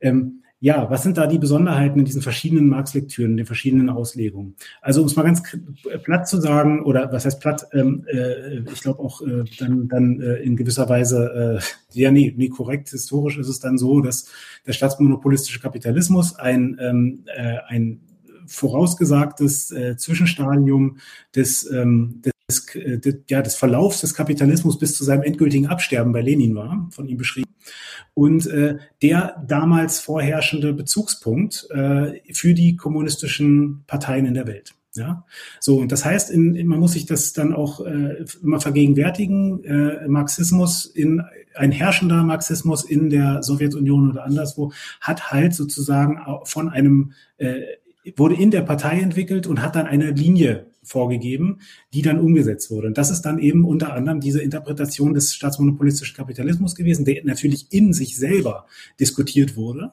Aber trotzdem ist das sozusagen die, die Linie gewesen. Und darum, dabei ging es darum, dass der Staat mit den, oder dass, dass, dass sozusagen der, der, der Staat ähm, äh, in, die Wirtschaft so in, investiert und verstrickt ist, dass er sozusagen Monopole äh, äh stabilisiert und letzten Endes auch, auch, auch dadurch sozusagen die gesamte Wirtschaft am, am Laufen hält, muss man jetzt in Kurzform zu sagen. Und das ist der Punkt, ähm, der, wo, wo dann äh, der Anknüpfungspunkt war, der äh, kommunistischen Parteien zu sagen, okay, gut, was wir jetzt machen müssen, ist, wir müssen den Staat übernehmen, ja, und von da ausgehend sozusagen ähm, äh, die Wirtschaft reformieren, um zu sagen, ähm, wir müssen jetzt äh, oder nicht die Wirtschaft reformieren, sondern von da können wir sozialisieren, von da können wir äh, ähm, äh, äh, sozusagen dann, weil eben alles sowieso schon so st äh, stark verbunden ist und verwoben, von dort können wir jetzt eben dann äh, Politik machen und und äh, ja die Arbeit befreien letzten Endes. Ja. Das ist der, das ist der Ausgangspunkt dort und das ist äh, eben eben ein Pol in der ganzen Diskussion. Und dann gibt es die Staatsableitungsdebatte, die diesen diesen politischen äh, Zug oder Zügel völlig bestritten hat, nämlich Äh, deswegen heißt es Staatsableitungsdebatte und logische Lesart des Kapitals, auch wenn da nicht alle mal mit einverstanden sind, auch diese eigenen Vertreter davon. Aber äh, es geht darum, dass da der Staat von Anfang an ins Kapitalverhältnis so verstrickt ist, ja, also aus dem Kapitalverhältnis abgeleitet wird, ja, dass man, äh, also dass es einfach nicht möglich ist, mit einem Staat oder in einem Staat wirklich einen Sozialismus zu zu äh, zu ähm, zu erwirken, ja. Und das ist sozusagen, das sind die die Pole, die sich da relativ äh, unversöhnlich gegenüberstehen. Also auf der einen Seite hat man äh, die Möglichkeit oder den Versuch, den Staat übernehmen zu wollen, um davon ausgehend dann eben ja äh, in die äh, die Wirtschaft umzugestalten und, und die Arbeit zu befreien. auf der anderen Seite sagt man halt einfach, das funktioniert so nicht. Du brauchst eine richtige Revolution und nach der müssen wir jetzt erstmal suchen. Genau. Ähm, eine logische Methode oder auch äh, teilweise neue Marx-Lektüre genannt. Und mhm. da gibt es ja tatsächlich auch äh, einige Leute, die ich offensichtlich dazu zählen würde, sowas wie Ingo Stützle oder so, die mhm. dann aber sagen, sowas wie eine neue Marx-Lektüre, sowas gibt's ja eigentlich gar nicht. Das ist irgendwie so ein, so ein Konstrukt, äh, was da gemacht wurde, um da irgendwie so ein bisschen zu pöbeln oder so. Ähm, ja, und das Interessante ist ja, dass auch Vertreter der Staatsableitungsdebatte, wie zum Beispiel Joachim Hirsch, mhm. am Ende wieder bei ihrem, äh, doch wieder bei Reform landen, mhm. nämlich beim radikalen Reformismus. Aber vielleicht wollen wir mhm. das jetzt nicht so vertiefen. Ähm, genau. Aber das ist auch eine, eine, ein Spezifikum Deutschlands, muss ja. man sagen, das von hier aus auch so ein bisschen in die Welt ausstreut. Ja, Michael Heinrich ist ja, haben wir vorhin schon gesagt, nicht nur, äh, wird nicht nur auf Deutsch gelesen, mhm. sondern auch in anderen Sprachen. Aber das ist eine spezifische Debatte, die sich in Deutschland entwickelt hat. Und für die Prokla als eine der Plattformen, wo der logische äh, äh Marxismus sozusagen stattgefunden hat, war dann einfach auch die Politik der DKP schlicht und einfach äh, Revisionismus. Mhm. Genau, man hat dann international vom German Ableitungsmarxismus oder German Ableitungsmarxism gesprochen unter anderem. Genau. Ja, was auch damals ja schon durchaus äh, zu also man hat auch darauf reagiert. Schon in den 70er Jahren gab es halt von anderen Marxisten Reaktionen auf diese deutsche Debatte, muss man auch sagen. Mhm. Also das war auch viel beachtet durchaus. So, also diese, diese, dieses Verhältnis zum real existierenden Sozialismus oder auch, äh, wie es im DKP spricht, dann hieß äh, Standpunkt des Proletariats, ist ja auch äh, heute immer noch, äh, wie gesagt, wie wir es vorhin schon gesagt haben, relativ prägend. Ähm, und interessanterweise hat, haben diese Debatten ja auch durchaus einen realen politischen Einfluss gehabt, da wo man es gar nicht vermuten würde, und zwar bei den Jusos. Die Jusos äh, mit ihrem hatten ja auch einen Stammocup-Flügel ja. und ähm, und einige heutiger rechter SPD-Rechter, also ich, ich, ich habe mit Erschrecken, Erschrecken lesen dürfen in deinem Buch, dass Frank-Walter Steinmeier, unser Bundespräsident, als Gramsci-Experte galt damals. Ja. Also mhm. ein Gramsci-Experte ähm, äh, befeuert heute den imperialistischen Krieg. ja. ja, also das ist natürlich, soll ich einfach was zu sagen zu den Jusos? Ja. Also, naja, ähm, man muss, die Jusos haben ja nicht im, im, im luftleeren Raum ge, äh, operiert. Ne? Also das gab dann, ähm, also muss jetzt die ganzen äh, äh, Vorgeschichten, weil also es gab Jusos dann einfach letzten Endes irgendwann an den Hochschulen, wurde gegründet als Juso Hochschulgruppe und dann auch letzten Endes gab es Jusos natürlich in der SPD. Und natürlich sind die durch die ganzen Geschehnisse, die in den 60er Jahren gewesen sind, 60er, 70er Jahre, durch die Studentenbewegung, durch die außerparteiische Opposition, natürlich massiv politisiert worden. Keine Partei hat so sehr ähm, äh, profitiert tatsächlich von den gesamten, sagen wir mal, von dem gesamten Politisierungsschub dieser 60er Jahre wie die SPD. Und da gibt es einen riesen äh, Schub von, von, ja, auch natürlich politischen Talenten, die dann damals reinkommen. Und einer von denen ist unter anderem Olaf Scholz. Ne? Also hm um das, um das zu sagen. Das ist ein bisschen später, das ist dann Ende der 70er Jahre eher, weil er, weil er ein bisschen jünger ist natürlich. Aber natürlich, wer wird damals alles politisiert und äh, wer bestimmte bis vor kurzem dann eben tatsächlich auch die Geschehnisse in dieser Partei? Das ist unter anderem Gerhard Schröder. Ja, das ist, ähm, das sind dann Leute wie Rudolf Scharping, es ist eben Steinmeier, hast du schon angesprochen. Ähm, das sind wirklich tatsächlich die, die, die, die Granden, die sich jetzt dann in den letzten, äh, bis, bis, bis vor kurzem natürlich oder, oder auch bis heute noch, noch die Politik bestimmen. Und ähm, in der SPD haben sich diese, äh, sagen wir mal, Gegenüberstellungen zwischen Stammokap und äh, ja, Staatsableitung oder sagen wir mal eher Antirevisionisten, so hieß es ja dann immer, Revisionisten, Antirevisionisten, ne? ähm, das ist die Gegenübersetzung. Die haben sich darin natürlich auch wieder gespiegelt und ähm, der Flügel, der eben eine, eine du hast das auch gerade vorhin angesprochen, die Aktionseinheit irgendwie mit der DKP haben wollte. Es gab natürlich in der SPD die Entsprechung auch, das war dann die Stammokaps. Ne? Und da hat dann unter anderem Olaf Scholz zugehört. Äh, später ähm, Steinmeier äh, angeblich kurzzeitig auch. Ähm, ja, und, und, äh, und äh, Schröder war auf einem anderen Pol. Also man kann sozusagen, glaube ich, heute aus den ideologischen äh, Positionierungen ähm, kaum mehr so richtig viel rauslesen, so wie die Leute heute stehen, weil sie jetzt eben äh, alle irgendwie wahrscheinlich SPD-Rechte sind. Ähm, aber damals war das durchaus wichtig und ich glaube aber, das ist eher ein Phänomen oder eine Aussage davon, wie stark dieser Politisierungsschub eben die SPD äh, erfasst hat, als dass man heute, glaube ich, die einzelnen Positionen darauf noch zurückführen könnte. Heute sind es alles Opportunisten. naja. Ähm, ein weiterer äh, Flügelkampf ähm, oder beziehungsweise eine weitere Ausdifferenzierung fand dann statt, äh, in dem, was dann ja auch nochmal die, die neue Linke komplett verändert hat, nämlich die Auseinandersetzung um den Haupt- und Nebenwiderspruch. Mhm. Ähm, etwas, was ich bei Mao fand als Begriff, äh, ja. was aber, wenn ich das jetzt bei dir richtig verstanden habe, also da stecke ich, also ich kann nicht, äh, da stecke ich nicht so ganz drin in der Diskussion, aber ähm, anscheinend aus einem Umfeld von äh, ähm, äh, ums Argument herum geprägt wurde auch. Äh, nee, das ist das. Das ist, glaube ich, nicht, dass man, man kann nicht sagen, dass das von denen geprägt wurde, aber sie haben mit, mit sagen wir mal, mit der Logik operiert. Hm. Und was, was beim, was, was damals war in dem, im Umfeld, es ging dann unter anderem äh, um den Sozialistischen Frauenbund Westberlins, wo es eben dann tatsächlich um die Frage ging, kann es eine Emanzipation ohne, ohne, ähm, ja, kann es eine Emanzipation der Frau geben, äh, ohne eben den Kapitalismus abzuschaffen, letzten Endes. Ähm, wo das sind, das sind dann die Dinge gewesen und damals wurde es, glaube ich, ich glaube, da hat man eher von einem Grundwiderspruch gesprochen, ne, zwischen Kapital und Arbeit, der alles dominiert, aber es ist natürlich die ähnliche Logik und tatsächlich, du hast recht, es geht äh, ursprünglich auf Mao zurück.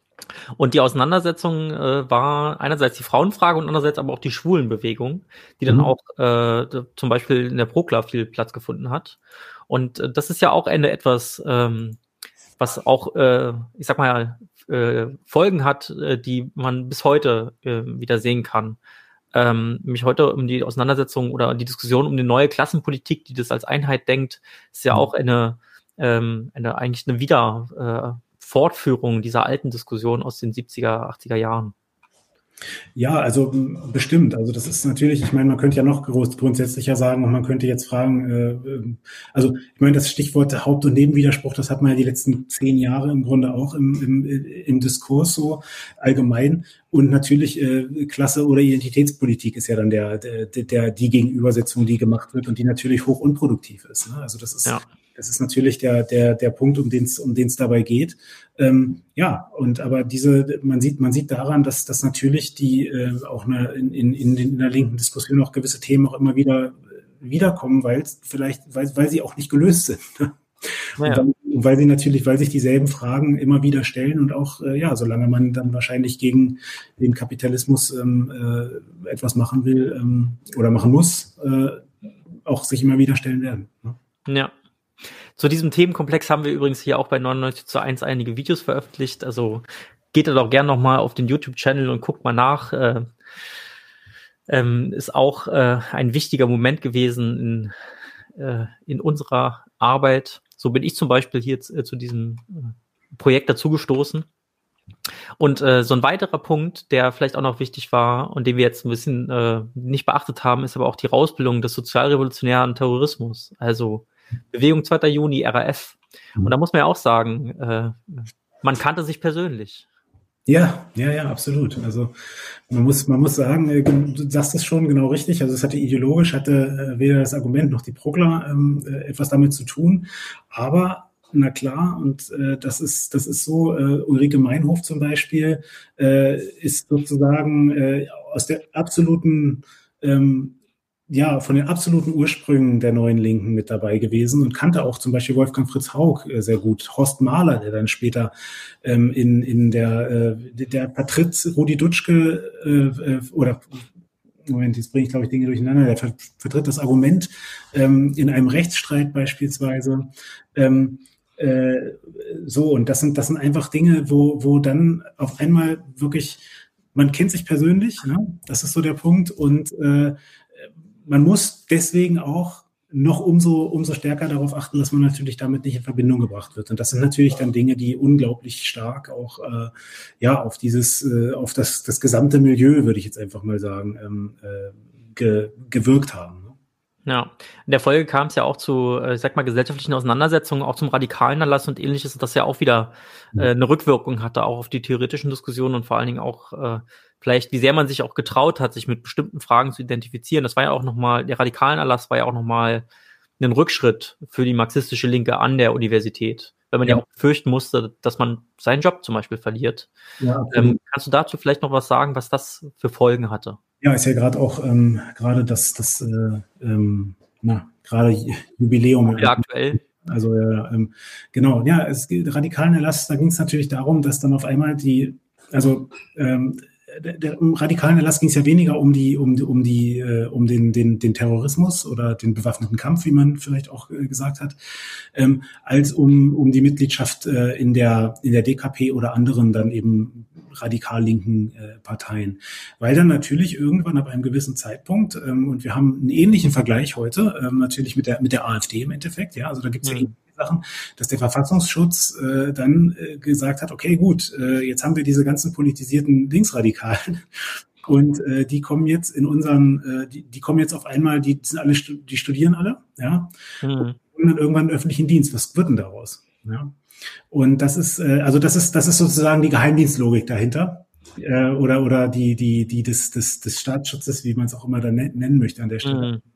Und äh, äh, ja, und dann hat man einfach sozusagen nicht einfach, aber in mehreren Schritten, ähm, äh, für die ich jetzt allerdings auch nicht nicht der der der äh, Experte bin, ähm, äh, wirklich dann ja eben äh, erwirkt, dass dass es eben äh, Regelüberprüfungen letzten Endes gab, ob jemand ähm, eben Mitglied in einer bestimmten Partei ist, dann vor allem in der DKP und dann ist dem eben oder dem oder ihm, ihm oder ihr äh, der der der Zutritt in den Staatsdienst eben verwehrt worden. Natürlich mit unglaublichen äh, Folgen biografisch, also mit mit äh, mit äh, ja mit mit eben sozusagen die natürlich das Leben erstmal äh, völlig neben neben das Gleis, auf dem man da gefahren ist, äh, gesetzt haben. Ne? Und das ist das ist das, was was äh, dieser radikalen Erlass ähm, letzten Endes äh, in den 70er Jahren bedeutet hat. Ja, und äh, das war ein kleiner Dämpfer äh, für den akademischen Marxismus so wie auch das Ende der, in Frankreich sagte man Trente Glorieuse, äh, dieses wirtschaftlichen Aufschwungs, äh, der Ausweitung des akademischen Mittelbaus, wo ja auch viele unserer Protagonisten, die dann geschrieben haben, in diesen Zeitschriften mhm. letztendlich ihr Auskommen gefunden haben. Also man muss ja auch sagen, wäre das Lohnarbeit gewesen, wäre das niemals möglich gewesen, so viel zu bewerkstelligen, obwohl man gut verdienen konnte durchaus. Also man hat Plus gemacht, wenn man marxistische Schriften verlegt hat. Das Argument hat, hat teilweise sehr viel Geld eingespielt durfte man bei dir nachlesen. Trotzdem wäre das nicht möglich gewesen, das irgendwie, äh, sage ich mal, auf Lohnarbeit zu gründen, sondern hm. das hatte auch was damit zu tun oder war überhaupt erst möglich dadurch, dass die Leute Anstellung gefunden haben an den Universitäten ähm, und äh, dass man eben auch einen Absatzmarkt hatte für linke Literatur und das brach dann ja auch ein. Genau, ja, es ist dann halt so, dass dann einfach auch eine Konjunktur zu Ende geht. Ne? Das muss man schon so sagen. Also es ist, es ist dann so, ähm, da gibt's halt verschiedene Faktoren, die das dann auch bewirken. Ne? Einerseits dann eben äh, ähm, äh, wirklich auch ein, äh, Dinge, wo, wo, ähm, wo äh, äh, also der Terrorismus spielt da einfach eine Rolle zum Beispiel. Ne? Das ist dann sozusagen auch eine, eine Stigmatisierung von äh, oder oder wo, wo, wo sehr viel in Misskredit gezogen werden kann. Dann ist es so wirklich, dass es eine, dass es äh, einfach äh, ja wirtschaftlich ähm, schlechter aussieht. Du sagst das gerade Trente Glorieuse, das heißt, dass, dass, dass sozusagen der keynesianische Nachkriegsboom zu Ende geht. Ne? Ähm, und da ändert sich einfach die gesamte Landschaft und, und äh, natürlich auch Diskussion. Also das ist dann so, dass dann natürlich gemerkt wird, Anfang der 70er Jahre, okay, auf einmal haben wir jetzt ein Phänomen, das wir aus unseren, eigentlich aus unseren Lehrbüchern, die wir haben in der Ökonomie nicht kennen, nämlich eine Stagnation der Wirtschaft und gleichzeitig Inflation. Ja, normalerweise gibt es Stagflation. Genau, genau, die Stagflation als Stichwort. Und das wird dann auch verhandelt und äh, sozusagen, es gibt es gibt eine, ja, einfach dadurch äh, eine, eine, eine fundamental äh, geänderte politische Landschaft, in der dann, ähm, ja, aus der dann letzten Endes auch das neoliberale Projekt äh, entsteht, ne? Und eine, eine wirklich äh, ganz gänzliche Neukonfiguration ja fast des, ähm, des, des politischen Raums in, in eigentlich allen westlichen Gesellschaften äh, bewirkt. Und das ist das, was, was sich dann da andeutet und eben da beginnt. Tja, ähm, in Bezug auf Keynes fiel mir gerade noch ein, dass natürlich auch noch, äh, ähm, äh, ich, muss ich gerade irgendwie an Marx und Keynes denken, von Paul Matek, so Rätekommunismus, hat der eigentlich auch eine Rolle gespielt in der neuen Linken. Wir waren jetzt bei Spondis, bei Maoisten, Trotzkisten. Wie ist es eigentlich mit dem klassischen Rätekommunismus? Hat eine Rolle gespielt, ähm, wurde aufgenommen, wurde diskutiert. Äh, mhm. Stärker in den Fällen, die ich mir angeguckt habe, ist Matek ein Bezugspunkt in der Prokla. Ne? Also das ja. ist sozusagen der Punkt, wo dann auch Prokla war ganz klar gegen einen ähm, gegen einen äh, äh, Staatssozialismus äh, in der Form, der damals, den es damals gegeben hat. Und da boten sich natürlich dann Gegenmodelle wie eben Rätekommunismus an. Hm. So, und äh, die neuen sozialen Bewegungen haben sich orientiert und sich auch in gewissem Maße vom Marxismus abgewandt. Das ist auch eine Entwicklung, die wir dann am Ende deiner, deines Beobachtungszeitraums äh, erkennen können. Mhm. Auch eine Schwächung der, äh, des Marxismus, des akademischen Marxismus auch. Mhm. Ähm, ich meine, es gab ja noch äh, neben den beiden Zeitungen, die wir jetzt hier besprochen haben, noch andere Projekte. Also zum Beispiel äh, marxistischen Blätter, das äh, die Hausblätter sozusagen der DKP.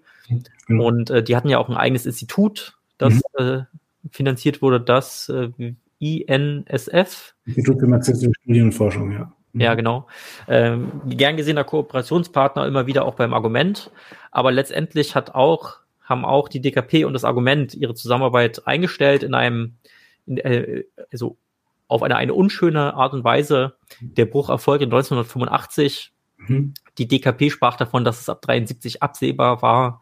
Und dann ist ja auch noch eine große Schrift erschienen, wo auch viele, ja. äh, ich sag mal, geschätzte, auch heute noch äh, aktive äh, Ex-Autorinnen äh, des Arguments dann einen Verriss des Arguments äh, verschriftlicht haben. Später ist dann noch die, Marxist, ähm, die Zeitschrift für marxistische Erneuerung mit äh, hervorgekommen. Eine Zeitschrift, die ich beispielsweise sehr gerne lese. Die Z, ne? Genau. Mhm. Ähm, wir sind also noch nicht so ganz am Ende, aber eine Sache würde ich gerne nochmal zurück am Anfang, während mhm. ihr nochmal die Gelegenheit habt, da draußen jetzt die Fragen zu stellen, die euch äh, interessieren. Wir haben ja jetzt so ein bisschen auch über das Verhältnis von Theorie und Praxis am Anfang gesprochen. Man hat dem akademischen Marxismus vorgeworfen, dass es eben äh, nicht so praktisch war, sondern dass man eben im Kreis saß und Marx las und daraus politisch nicht viel folgte. Mhm. Und du schreibst da in deinem Buch, das möchte ich jetzt gerne mal zitieren, Theoriediskussion haftet häufig etwas Esoterisches an. Theoretiker mögen zwar darauf hoffen, aber nur selten gelingen Theorietransfers in die Arenen der großen Politik, die pragmatischen tagesaktuellen Erfordernissen gehorchen. Mhm. Jetzt könnte man zugespitzt sagen, die theoretischen Auseinandersetzungen und diese ganzen Ausdifferenzierungen, die wir jetzt hier besprochen haben, der Linken, wie sie abgebildet wurden, unter anderem in diesen Zeitschriften, aber das erschöpft sich ja auch gar nicht in diesen beiden Zeitschriften. Es war ja noch viel mehr. Wir haben jetzt auch zum Beispiel die Anarchisten gar nicht besprochen oder so. Mhm. Ähm, all das äh, war ja dann praktisch irgendwie komplett sinnlos. Da hat man sich jetzt hier ausdifferenziert, dann hat man seine theoretischen Standpunkte gegenseitig bezogen, aber gerissen haben wir als äh, marxistische Linke bis heute nicht sonderlich viel. Was ist denn dein Fazit jetzt aus dieser Auseinandersetzung mit dem theoretischen und praktischen Ausdifferenzierungsprozessen der neuen Linken? Ja, also, äh, also nicht das, was du gerade gesagt hast, zumindest. Ah, okay. nicht die totale, also nicht die totale äh, Sinnlosigkeit zumindest. Äh, wenn ich das jetzt mal so zusammenfasse, ein bisschen, ein bisschen überspitzt.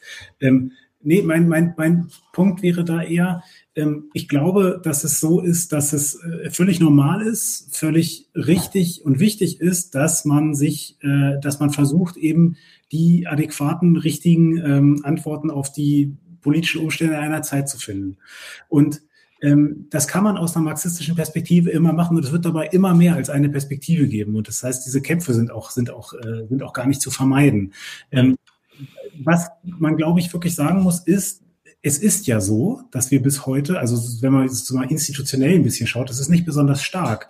Aber ähm, natürlich hat der Marxismus irgendwo eine Rolle und einen Platz im Diskurs in Deutschland. Das hatte er, und das ist ein, eine Errungenschaft sozusagen auch dieser Zeit. Ne? Das mhm. war stärker früher, aber es ist ein Punkt, der, der, der, äh, der, der seit damals dann doch wirklich auch mit dazugehört. Genau dasselbe gilt für die Diskussion in den Universitäten. Also ich habe 2009 äh, als oder acht, als die ähm, Finanzkrise damals dann äh, losging, dann gab es auf einmal Kapitallesekurse an der Uni und tatsächlich in Seminaren, ja, also Marx. Mhm. Und das sind natürlich Dinge, das wäre ohne diese Vorgeschichte nicht denkbar gewesen. Und das heißt, insofern ist, ist sozusagen auch auf einer institutionellen Ebene das auf keinen Fall umsonst gewesen sondern ist, ist einfach wichtig dafür gewesen, um gewisse Dinge zu stabilisieren, um auch Dinge wieder anzuschieben, also so oder oder oder ähm, oder weiter äh, weiter fortzusetzen. Ne? Und das ist das ist der eine Punkt. Und der andere ist dann, glaube ich, ähm, äh, das hatte ich jetzt am Anfang meiner Antwort schon so ein bisschen angedeutet. Ähm, natürlich und das ist dann vielleicht eher sogar, also, oder bei Marx geht es ja dann darum, dass man eben sozusagen, dass die Geschichte, wenn man ihn jetzt mal ganz breit einfach nur aus, auslegt, dass die Geschichte die Methode ist, mit der man vorgehen soll. Ne? Und dann heißt das einfach, dass man sich wirklich ähm, die, die, die Umstände, in denen wir leben, eben zur Grundlage machen muss, um unsere, um die richtigen politischen Schritte sozusagen daraus mit, äh, ja, daran anzupassen. Und wenn wir sehen, wie sich die Welt jetzt zur Zeit gerade ändert, dann heißt das natürlich wieder eine Aufgabe, mit der man am besten mit einem, mit einem ja, möglichst äh, offenen ähm, äh, Blick und gleichzeitig mit einer gewissen Überzeugung und, und äh, bestenfalls mit einem Set an, an Ideen im Kopf, wie man das analysiert, an die Situation herantreten äh, muss, um, um äh, zu den richtigen politischen Antworten zu kommen. Ne? Ja, man muss ja auch sagen, dass wir auch heute noch relativ stark angewiesen sind auf diese Leute, die damals sozusagen an der Universität gewirkt haben, bis heute ja auch Texte schreiben, äh, also auch die, die äh, vorhin besprochenen Magazine füllen, also zum Beispiel der Z, äh, Frank Deppe, Georg Filbert und so weiter und so fort, die schreiben da ja immer noch. Und das sind gute Texte, die auch äh, wichtig sind zu lesen, dann teilweise noch. Ähm, mhm. äh, schreiben jedes Jahr ein Buch. Einige haben es jetzt nicht geschafft, deswegen würde ich gleich mal äh, weiterleiten zu meiner ersten Frage. Das war eine richtig beschissene Überleitung, aber ich habe sie trotzdem gemacht. Und zwar fragt Wolfgang Ziegler, was eigentlich aus den Ableitungstheoretikern Blanke, Jürgens, Kastendiek geworden ist. Die hatten ja zentral zur Staatsableitung gearbeitet. Warum hat die Debatte abrupt aufgehört in den 70er Jahren? Ich kann keine, äh, glaube ich, sehr gute Antwort darauf geben, weil bei mir tatsächlich, ich kenne natürlich die Schriften, die tatsächlich äh, dann auch wirklich äh, Mitte der 70er Jahre aufhören und dann auch noch ziemlich zentral sind und wichtig sind. Ähm, was mir auffällt ist, oder was ich weiß, ist, dass Bernhard Blanke, der wirklich, Bernhard Blanke ist eine der zentralen Figuren in meiner Arbeit gewesen, also weil er eben in beiden Redaktionen gearbeitet hat. Also der war ganz zentral im Argument am Anfang drin und ist dann eben einer, der wirklich zur Prokla-Gründungsgeneration gehört und, äh, und, und dann auch bis zum Ende bestimmt ist, in einen großen Krach aus dem Argument aussteigt und dann aber letzten Endes sich auch wieder am Anfang der 80er Jahre, das weiß ich aus, aus Unterlagen einfach, die ich eingesehen habe, dann auch wieder von der Prokla entfremdet. Und das ist, das ist ein, ein, ein, ein Punkt, wo er dann sozusagen an der, an der Uni äh, Hannover arbeitet und ähm, ja, und dann letzten Endes in den, in den äh, 1990er Jahren, wir wissen, dass äh, die, in der Uni Hannover und in, aus Hannover kam ein gewisser Gerhard Schröder, der dann auch ähm, Politik vorgedacht hat äh, und der Berater hatte. Und ähm, äh, ja, und Bernhard Blanke hat, äh, soweit ich informiert bin, dabei eine Rolle gespielt. Und der Punkt ist, ist dabei einfach, glaube ich, dass, dass, ähm, dass ich tatsächlich äh, nicht, also ich kann das, wie gesagt, bei den einzelnen Leuten gar nicht im, im Einzelnen ähm, äh, sagen, weil ich die, die einzelnen Biografien nicht so nachverfolgt habe. Aber dass natürlich ähm, Anpassungen an neue Gegebenheiten und auch ideologische Umorientierung äh, es sicherlich, also nicht nur sicherlich, sondern in jedem Fall gegeben hat, äh, die in diese ganzen Prozesse mit reinspielen. Also als Teil, als, als, als, als ein, ein Teil dieser, dieser Antwort, ja. Ja. Nadine weist nochmal darauf hin, dass wir noch lange nicht alle Schriften von Marx und Engels kennen.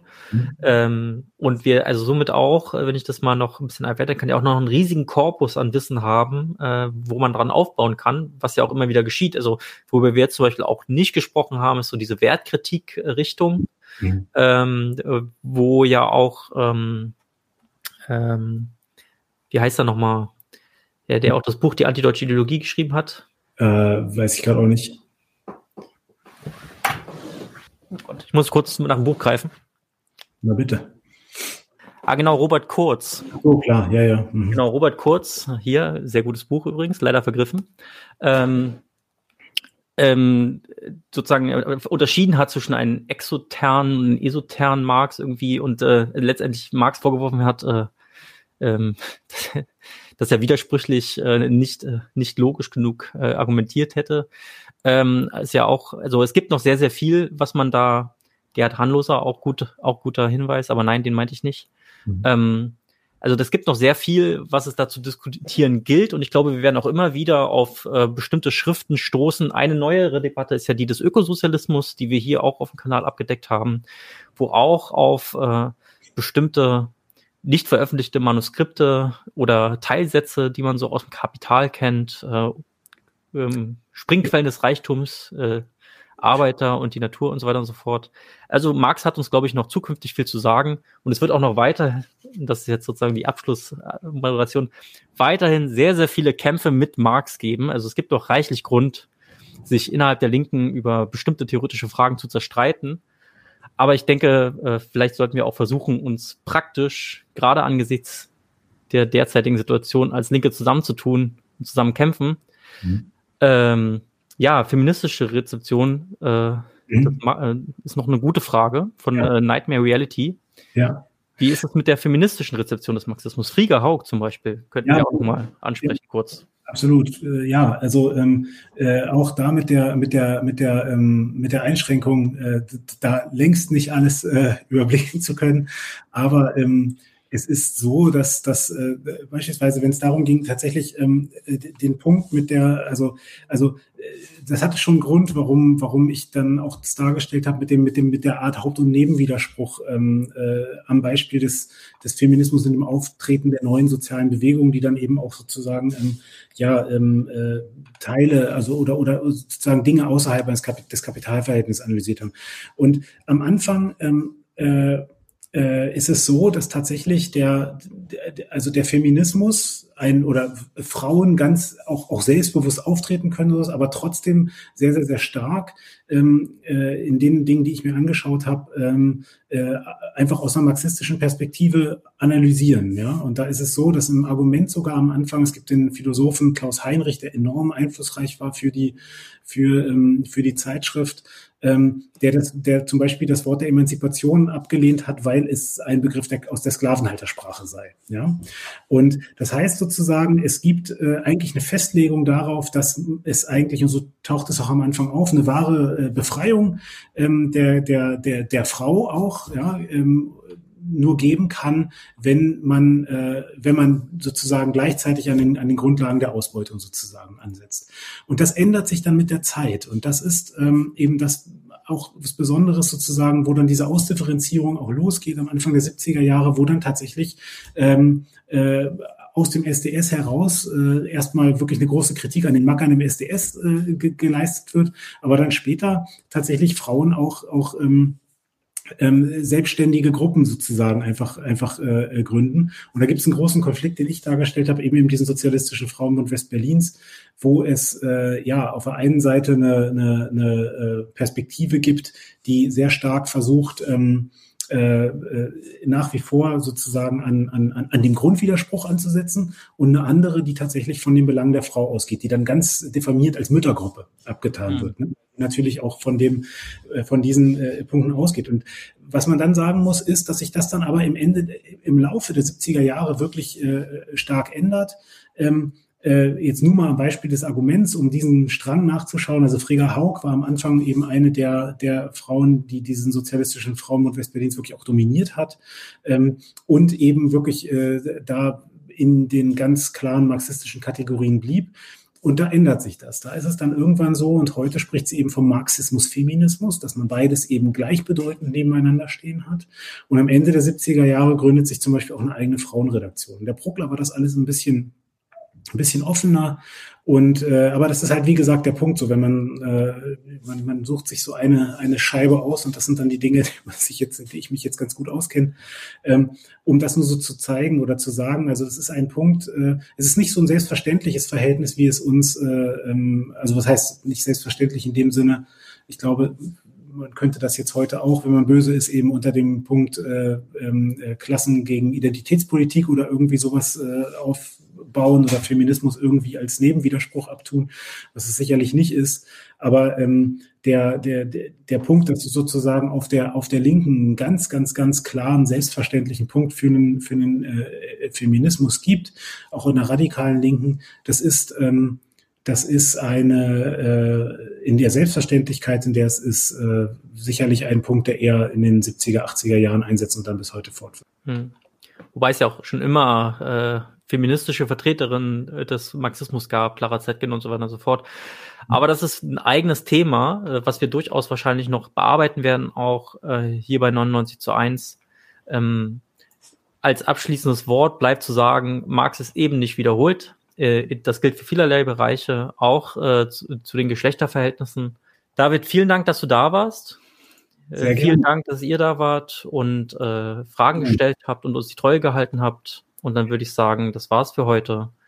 Schönen Abend noch und bis zum nächsten Mal bei 99 zu 1. Leute, wir brauchen eure Hilfe. Wenn euch dieses Video gefallen hat, klickt auf Like, abonniert den Kanal und vergesst nicht das Glöckchen zu drücken, damit ihr benachrichtigt werdet, wenn wir neuen Content droppen. Außerdem solltet ihr uns überall folgen, wo wir verfügbar sind. Das ist Facebook, Instagram, Twitter und Twitch. Und wenn wir irgendwelche Ankündigungen machen oder Posts, dann shared, was das Zeug hält. Gebt uns all eure Liebe. Wir haben mittlerweile ziemlich signifikante Kosten. Wenn ihr es euch irgendwie leisten könnt, unterstützt uns doch auf Patreon. Dann kommt ihr auch in den Genuss verschiedener Vorteile, wie zum Beispiel Zugang zu unserer Discord-Community oder Zugang zu den ultrageheimen Patreon-Episoden, die wir dort posten. Außerdem könnt ihr uns natürlich auch über PayPal Spenden zukommen lassen. Außerdem haben wir mittlerweile einen eigenen Online-Shop. Das heißt, wenn ihr euch immer noch fragt, was ihr euren Lieben zu Weihnachten, Ostern oder sonst wie schenken könnt, geht dorthin und kauft duftes Merch. Alle Links dazu hier in der Beschreibung oder auch auf unserer Webseite 99 zu 1.de. Vielen Dank fürs Dabeisein, danke für die Unterstützung und wir sehen uns in diesem Theater.